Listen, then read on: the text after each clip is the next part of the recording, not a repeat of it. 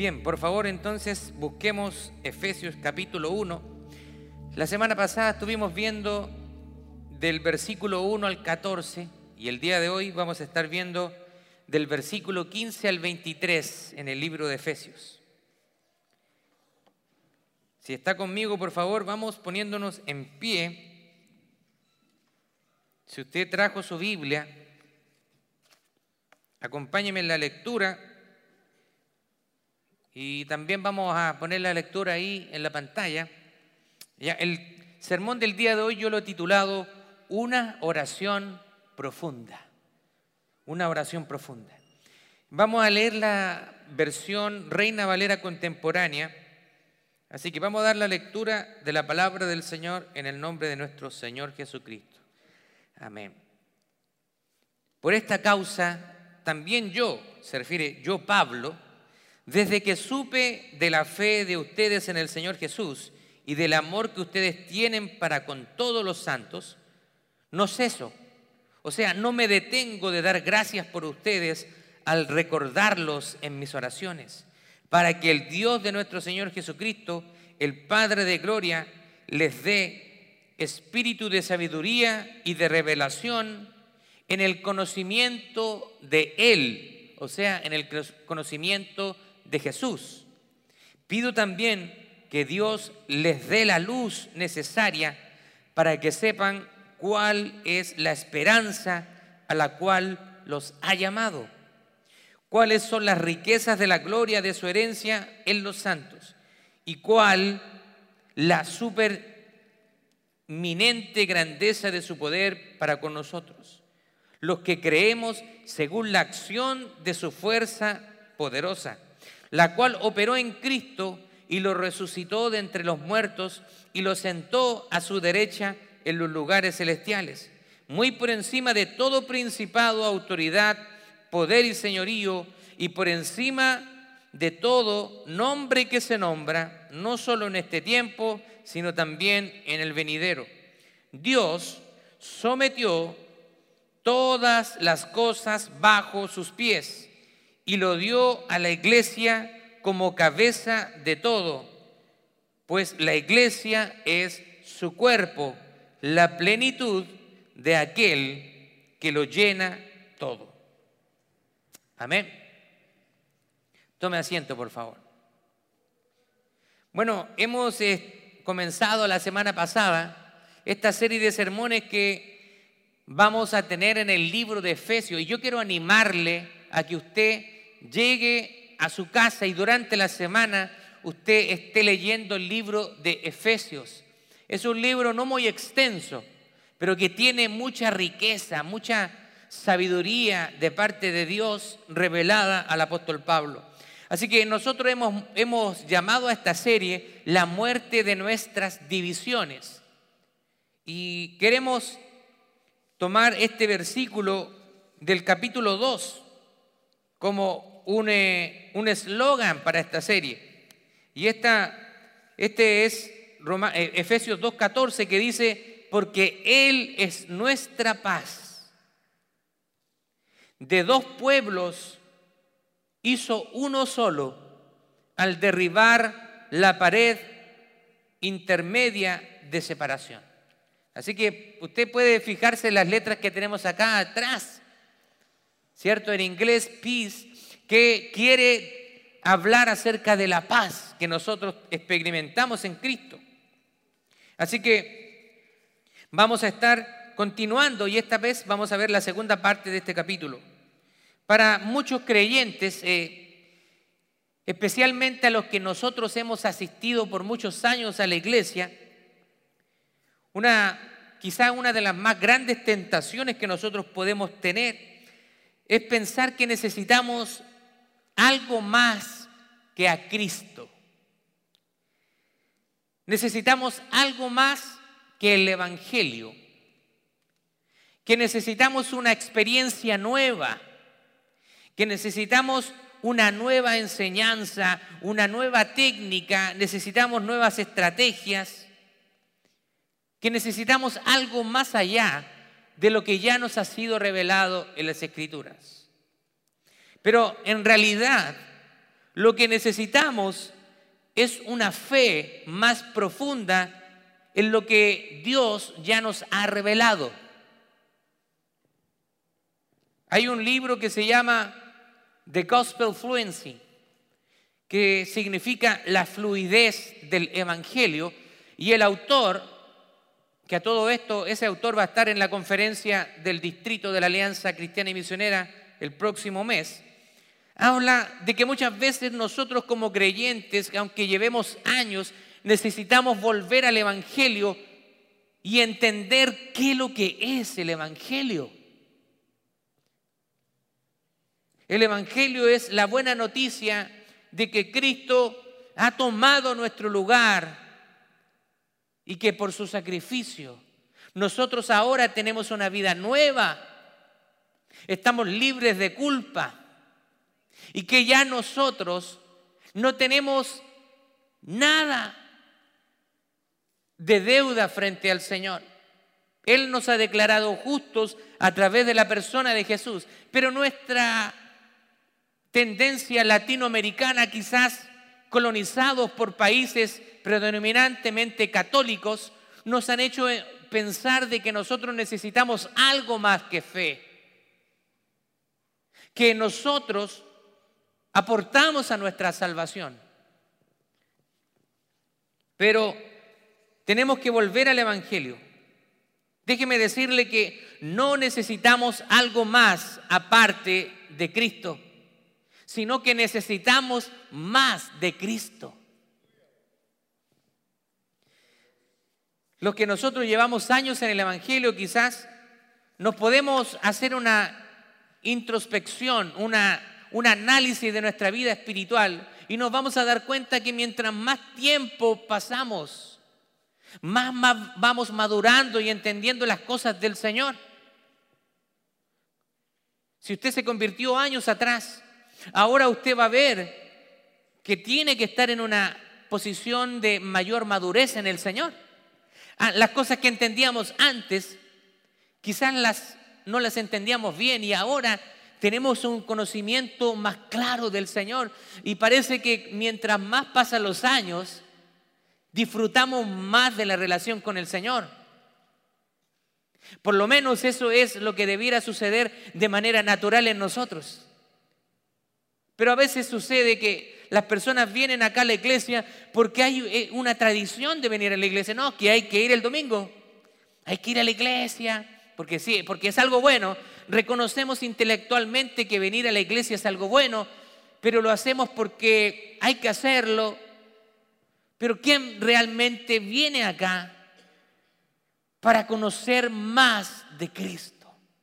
Para disfrutar más de la presencia de Dios cuando Él se manifiesta no de manera personal en su hogar, sino se manifiesta de una manera colectiva en su iglesia.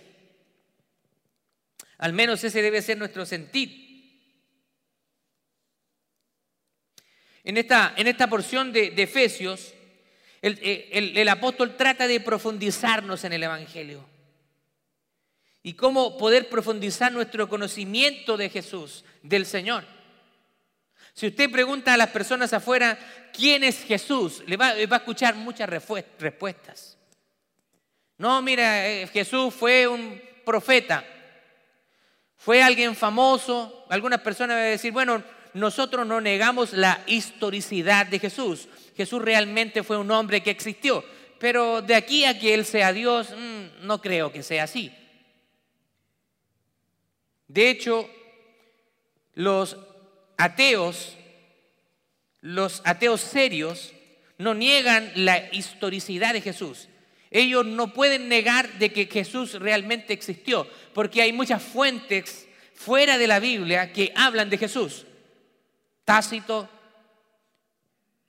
uno de los historiadores judíos, Josefo, escritos que se encuentran. Así que Jesús es una persona histórica que existió realmente. Pero la pregunta es, ¿quién es Jesús para ti? ¿Es realmente, ¿Lo consideras realmente el Hijo de Dios? ¿Lo consideras realmente el Kyrios o el Señor de tu vida? Es fácil decir, sí, sí, yo, Cristo es mi Señor. Pero cuando Cristo te pide algo, ¿te aferras a eso? Cuando Cristo te pide de tu tiempo, ¿te aferras a, que es tuyo? Cuando Cristo te pide más de, eh, de invertir sobre otras personas. O incluso cuando Dios te habla acerca de las finanzas, que Él es el dueño, que tú eres el administrador y te pide que abras tu billetera para ofrendar, para, para diezmar, para bendecir la obra, ¿cuál es tu respuesta? ¿Cuál es tu, tu posición? ¿Realmente eres equilibrado en lo que tú gastas de manera personal y en lo que entregas a la obra? ¿Eres proporcional? ¿Realmente estás considerando a Cristo como lo más importante en tu vida? Bueno, acá en esta primera parte que nosotros vimos, la semana pasada vimos que Cristo, ¿cierto? A través de Cristo somos bendecidos, recibimos una bendición espiritual y que Él nos escogió, Él nos eligió antes de la fundación del mundo y nos adoptó como sus hijos y que Él nos ama y que Él perdona nuestros pecados y que nos ha redimido a través de la sangre de Cristo.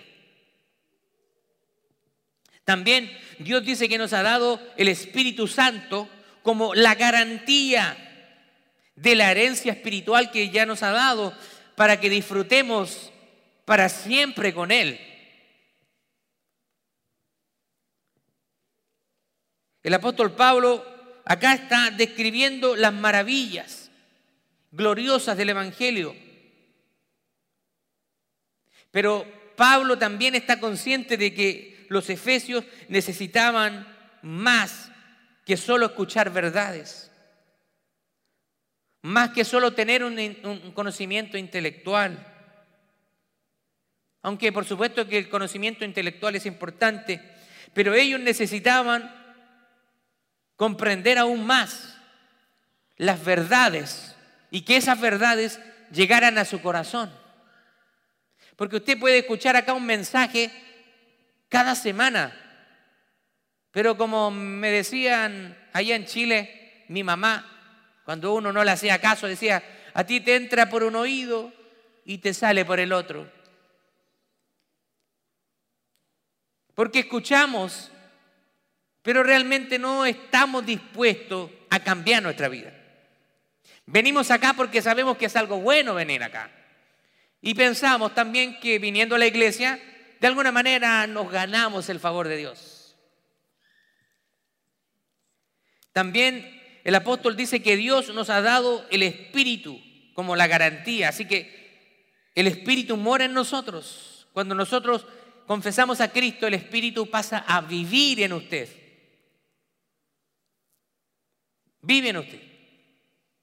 A veces cuando cantamos Espíritu ven, yo entiendo que poéticamente estamos diciéndole al Señor, bendícenos con tu presencia, pero realmente cuando decimos Espíritu ven, si lo vemos de una manera teológica, el Espíritu ya vino, ya está en medio de nosotros y vive en nosotros.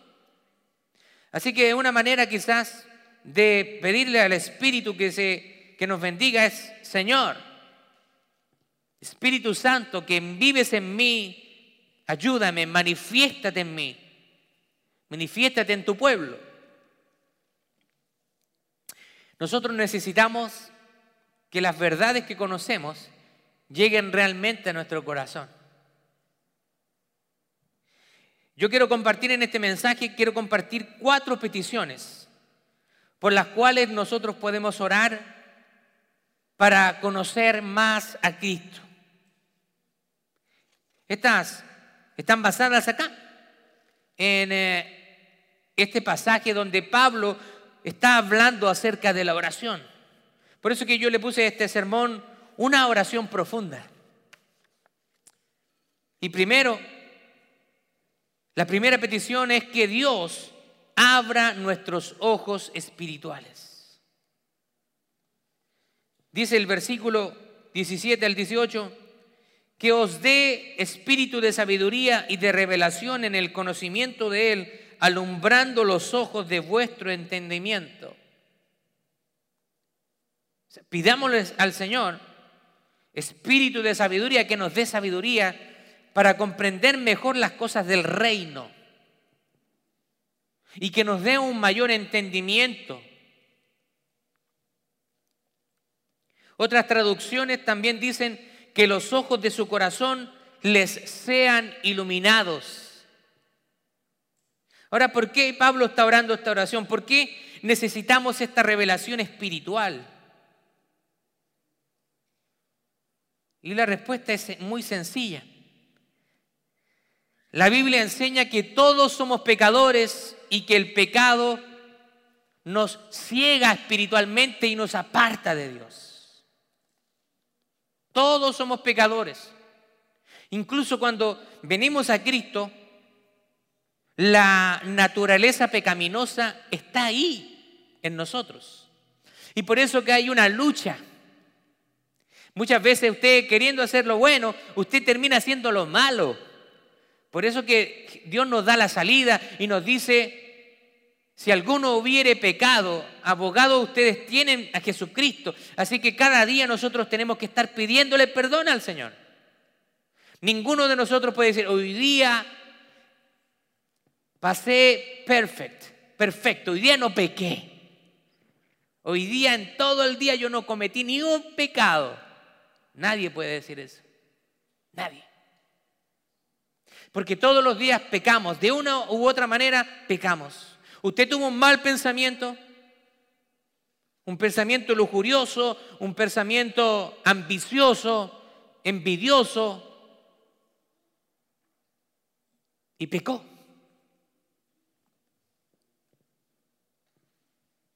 A veces usted está ahí viendo las publicaciones de Facebook de sus hermanos y algunos ven las, publicaciones de usted, pero están como así viendo las, las publicaciones de usted. Están ahí preocupados de lo que pasa en su vida, pero no se manifiestan, así que usted no se da cuenta que están ahí. No le ponen un like, un me gusta, un me encanta, y menos van a poner cuando usted la está pasando bien, cuando lo ven bendecido. Menos. Hay pecado en nosotros muchas veces. No es visible. No es visible. Hay pecado que no es visible. Muchas veces nosotros el pecado lo consideramos algo visible. Cuando usted ve a alguien bebiendo alcohol, cuando usted ve a alguien fumando, oh, mira, porque es algo visible. Incluso alguien se acerca a usted y aunque haya fumado tres horas antes, usted le va a sentir el olor a cigarro y, esto es pecado. Usted lo va a decir así. Mira, viene a la iglesia y fuma. Pero hay cosas que el pecado que se da aquí adentro, en el corazón, en la mente, eso no es visible. Cuando usted se acerca a su hermano, su hermana, le oh, la hermanita, ¿cómo está? Dios te bendiga. Y por dentro esté con pensamientos de envidia, de celo. Uy, mira la hermana. Ah, parece que le está yendo bien. ¿Y por qué a mí no?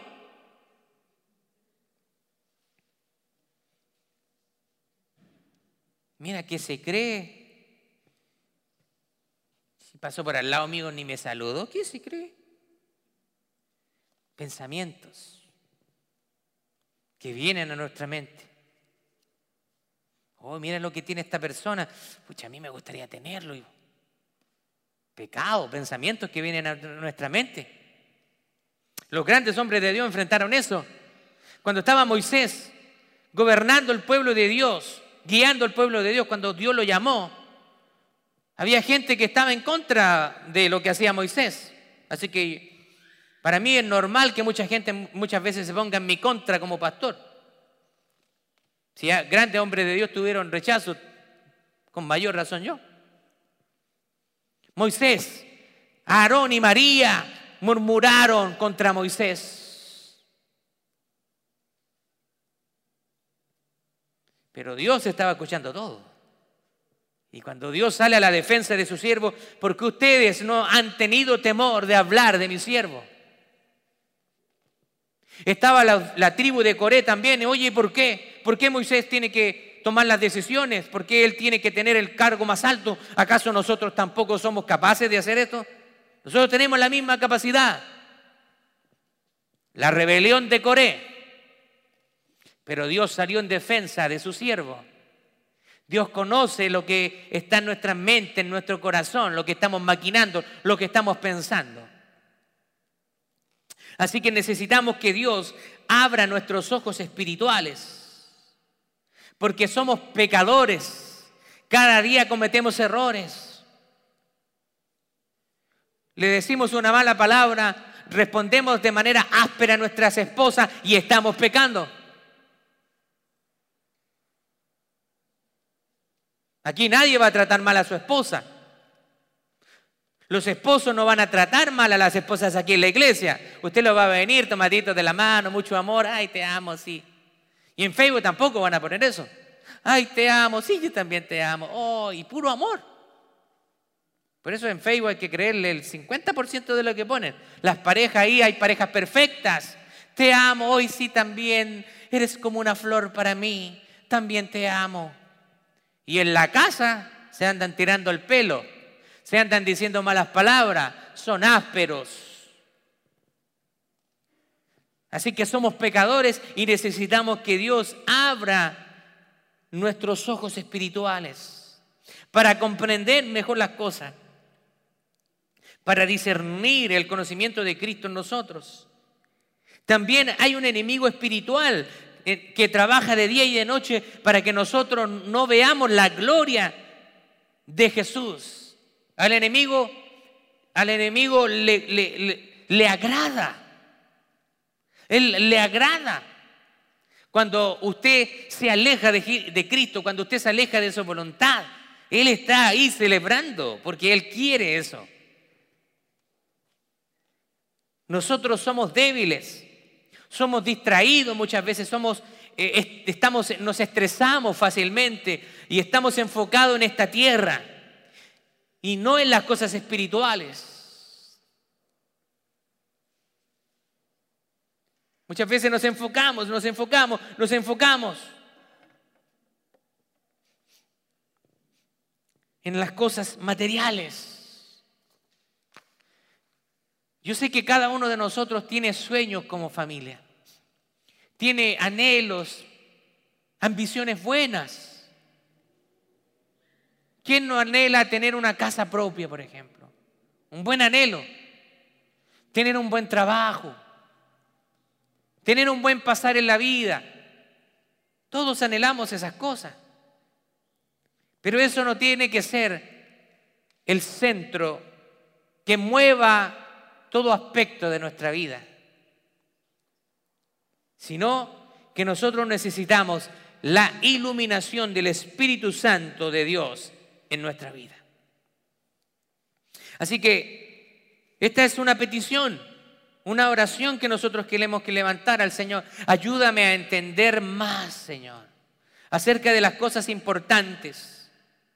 Esta es una petición para tener los ojos abiertos, pero los ojos de nuestro corazón, donde surgen las peticiones como esperanza, amor, y poder en el Espíritu. La segunda petición que tenemos que tener es que el Señor nos ayude a entender, la esperanza que tenemos en Cristo. Muchas veces no somos conscientes que en Cristo tenemos esperanza. ¿Cuántas personas se han visto sin esperanza? Atemorizados. Mire lo que dice 1 de Corintios 15 y 19. Si en esta vida solamente esperamos en Cristo, somos los más dignos de conmiseración de todos los hombres. Nuestra esperanza no está en los presidentes. Nuestra esperanza no está en los políticos, en los gobiernos no está en ellos. Ellos no van a solucionar todas las cosas porque usted se va a dar cuenta de que ellos cambian el discurso de un día a otro. Y como ahora hay cámaras, hay redes sociales, usted va a ver cómo son descarados en cambiar su discurso y en, decir, no, me sacaron de contexto, realmente no quise decir eso. No, fuiste, fue muy claro lo que, lo que te dijiste. Ahora quieres arreglarlo. Este ha sido un tiempo difícil para el mundo en general a raíz de la pandemia que hemos estado viviendo. Pero muchos se han dado cuenta de que su dinero no puede solucionar el problema de salud. Que nuestros políticos tampoco pueden salvarnos.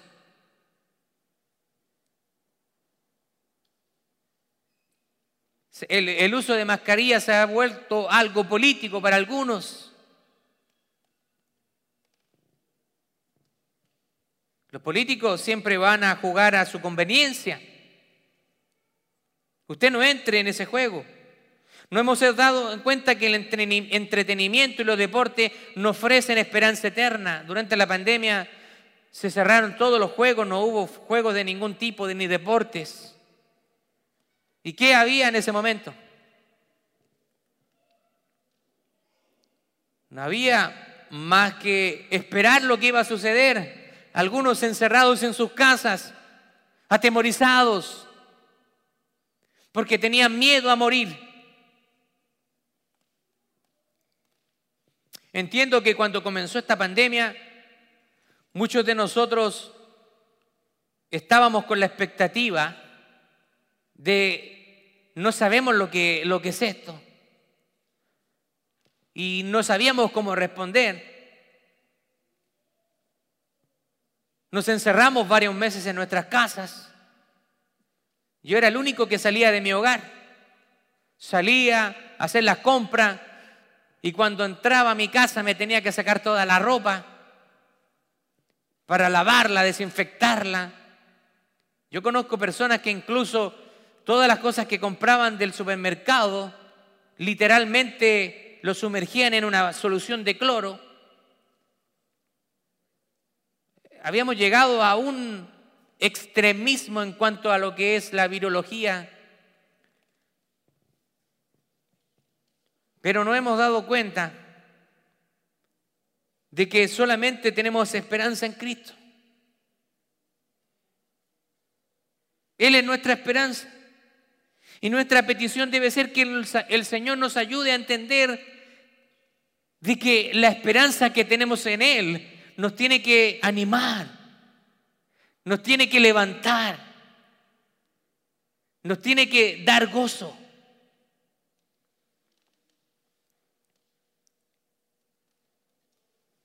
Cada persona en el mundo se ha hecho enemigo de Dios.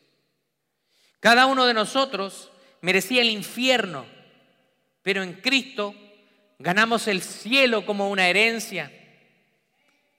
Romanos capítulo 4, verso 25 dice, entregado fue por nuestras transgresiones y resucitado para nuestra justificación.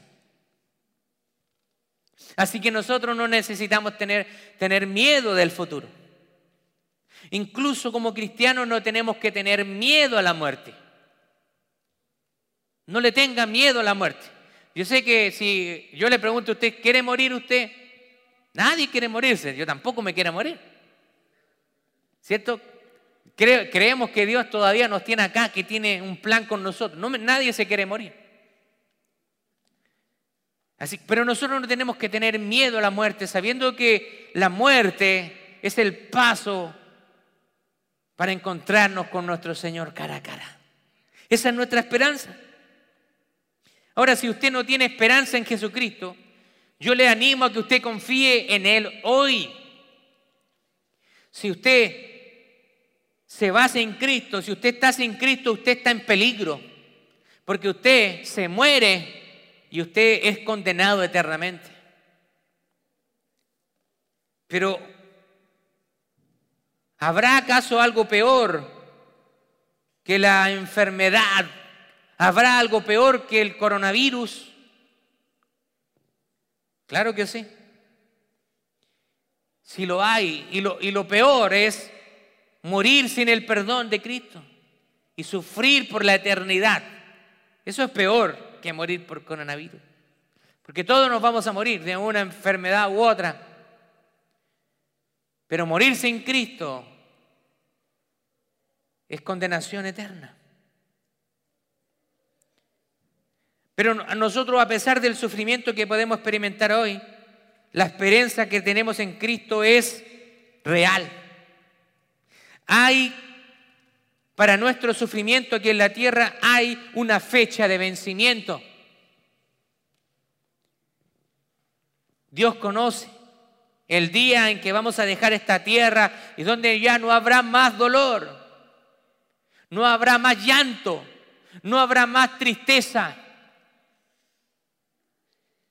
Tendremos un, una naturaleza semejante a la de Cristo y vamos a vivir eternamente en gozo con nuestro Señor. Roma, el apóstol Pablo lo, tenía muy claro y, y, le dice a la iglesia en Roma en el capítulo 8, verso 18, pues tengo por cierto que las aflicciones del tiempo presente no son comparables con la gloria venidera que en nosotros se va a manifestar. Oremos que el Señor nos ayude a entender la esperanza que tenemos en Él. Tercera petición, que el Señor nos ayude a conocer más de su amor. Pablo quiere que, los efesios conozcan más, más del amor, de la riqueza que hay en eso. Muchos saben en su mente que Dios es amor, pero no lo han experimentado en su corazón. Dios quiere que usted pueda experimentar el amor que viene de Él, que es un amor puro. No es el amor que nosotros manifestamos, porque nosotros cuando amamos a alguien, también queremos ser correspondidos o amamos a las personas que nos han hecho bien. Pero el amor de Dios es diferente. Él nos ha dicho, ustedes tienen que amar a, a los enemigos de ustedes. Ese es el tipo de amor que da da Dios. Dios quiere que nosotros podamos recibir de su amor. Él es un Dios santo, un Dios justo. Pero si nosotros pudiéramos destacar la esencia de Dios, lo que más sobresale de Dios en una palabra podría ser amor. Dios es amor.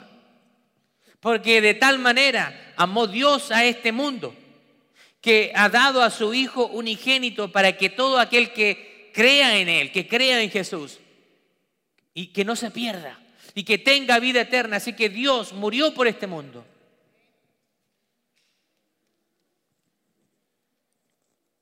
Creo que no sentir el amor de Dios es un problema de muchos cristianos. Sabemos que Dios nos ama porque la Biblia lo dice, pero pensamos en un Dios más como un, jefe estricto, como un general de ejército que está ahí observándonos y esperando que nos caigamos para castigarnos. Ese no es el, el Dios de la Biblia. Aunque Él disciplina a sus hijos, pero Él no está esperando que caigamos. Él no quiere que nosotros caigamos. Dios es un Padre amoroso y basamos su amor más en lo que nosotros hacemos también que en lo que el Señor hizo. Basamos el amor de Dios en lo que nosotros podemos hacer. Nosotros pensamos que si yo hago esto, si yo hago esto otro, entonces vamos a conseguir que Dios me ame más. La medida que Dios le ama no depende de lo que usted haga. Dios ya le ama. Y el amor de Dios, así como Él es, es infinito, es eterno, es un amor incomprensible para nosotros.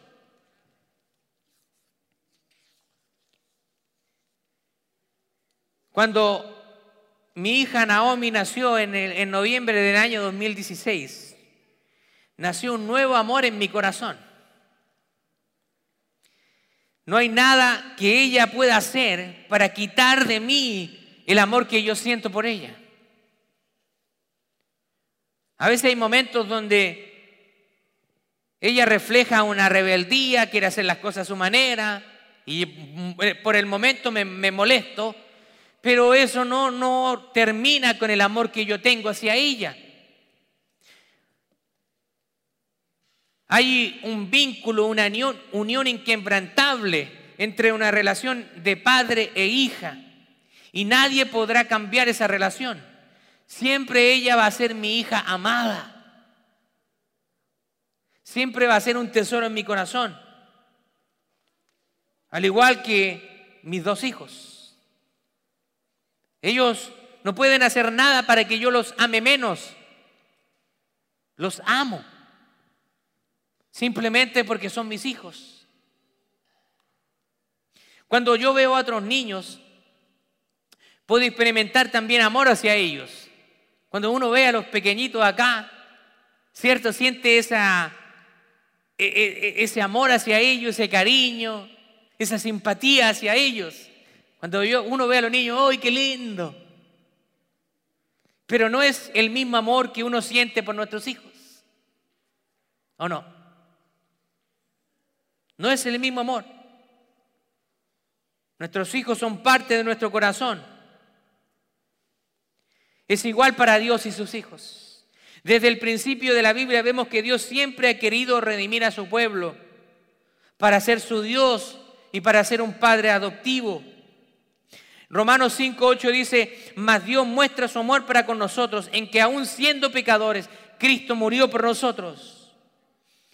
Romanos 8.32, porque Él no escatimó ni a su propio Hijo, sino que lo entregó por todos nosotros. Dice, ¿no nos dará también con Él todas las cosas? O sea, que ustedes no entienden que si Dios entregó a su Hijo por ustedes,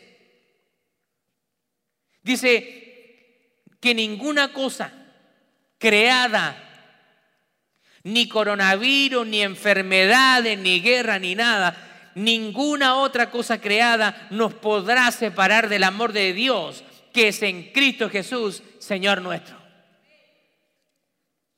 Así que pidámosle al Señor que nos ayude a entender más de ese amor. Y cuarta petición de oración es que el Señor nos ayude a saber más de su poder para con nosotros. El poder de Dios es un poder que actúa para transformar, para cambiar vidas. Y ese mismo poder, dice Pablo acá, el mismo poder que levantó a Cristo de la muerte, que lo resucitó es el mismo poder que ahora opera en nosotros. Así que ese mismo poder está en nosotros para que nosotros podamos disfrutar de lo que Él ha hecho por nosotros.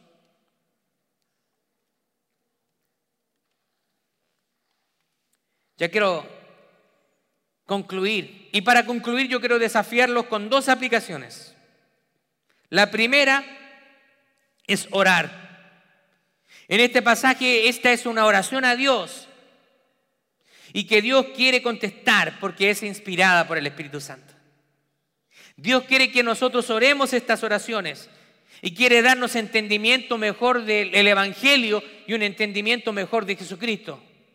Así que yo quiero invitarle a cada uno de ustedes a que pueda venir este jueves de 7 a 8 de la tarde. Hemos comenzado ya hace dos semanas un servicio de oración.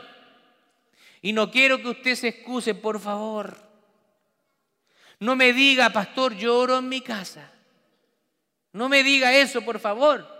Eso yo lo doy por sentado. Eso yo lo doy, eh, eso lo doy por, por algo que usted tiene que hacer. Pero nosotros venimos acá a la iglesia porque tenemos una oración congregacional. Así que esa reunión deberá estar llena. Necesitamos orar. Yo quiero animarle a que usted comience a orar. Y la segunda aplicación que quiero darle en este día es alabar a Dios. Que usted pueda alabar a Dios por su amor misericordioso con nosotros alabar a Dios por lo que Él ya ha hecho por nosotros, no por lo que va a hacer. No cuando tenga el carro que quiere tener, no cuando tenga la casa que quiera tener. No, alabe ahora a Dios por lo que Él ha hecho por ustedes, porque le ha dado vida eterna. Le ha dado una nueva vida.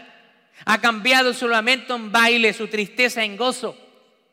Alábelo por eso porque ahora usted es una nueva criatura. Alábelo porque usted tiene la seguridad de que cuando usted se vaya de esta tierra, usted se va a ir a vivir con Él eternamente. Alábelo por eso.